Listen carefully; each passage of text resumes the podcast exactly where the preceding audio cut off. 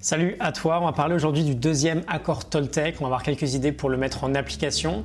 Hier on avait parlé de la parole impeccable, n'hésite pas à consulter euh, l'épisode si tu l'as manqué, euh, parce que c'est sans doute le plus important en fait, tout découle du premier accord. On va parler aujourd'hui euh, du deuxième qui est de, quoi qu'il arrive, n'en jamais faire une affaire personnelle.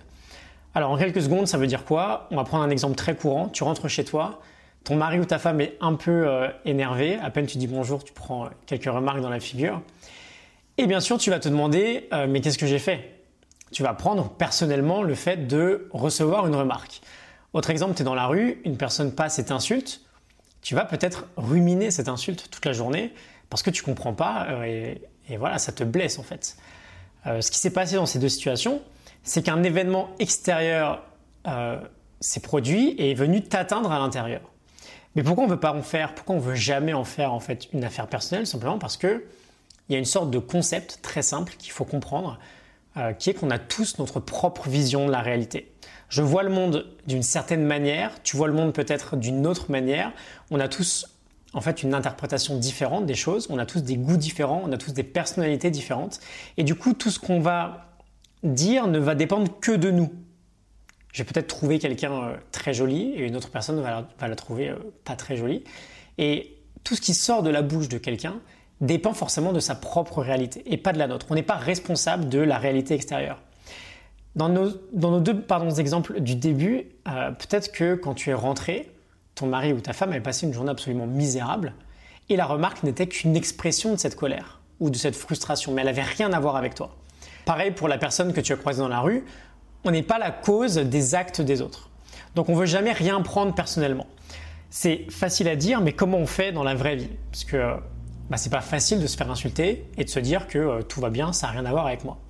J'ai deux choses à te proposer. La première, c'est tout simplement pardon, la prise de recul. Euh, l'idée va être d'essayer de sortir de sa propre personne et de voir la situation d'une manière complètement extérieure. Par exemple, tu prends assez mal une réflexion, essaye de te demander comment telle ou telle personne l'aurait vécu. Comment la personne qui t'a dit ça en est venue à euh, en arriver là. Est-ce que c'est quelque chose à laquelle tu accorderas de l'importance dans un mois, dans un an, dans cinq ans. Essaye vraiment de te, de te détacher de la situation, de pratiquer ça et de réaliser que vraiment ça vient de l'autre. Ça a plus à voir avec l'autre qu'avec toi-même. Et deuxième chose, alors là on est à un stade un peu plus avancé peut-être, mais ça me plaît beaucoup. On reprend une troisième fois l'exemple de la remarque. Tu rentres chez toi, tu te prends un commentaire pas terrible. Ne rentre pas dans le cercle vicieux, dans le cycle négatif qui est en cours. Euh, qu'est-ce qui se passe dans notre quotidien? Souvent, ça part d'une seule personne. Un exemple au hasard, tu as le, as le bébé de ton patron qui passe une très mauvaise nuit. Du coup, ton patron euh, ne dort pas de la nuit, il est crevé le matin, il s'engueule avec sa femme parce qu'il est crevé, il arrive au bureau, il est de mauvaise humeur, il fait des réflexions à ses employés, et ensuite tout le monde rentre chez soi super énervé.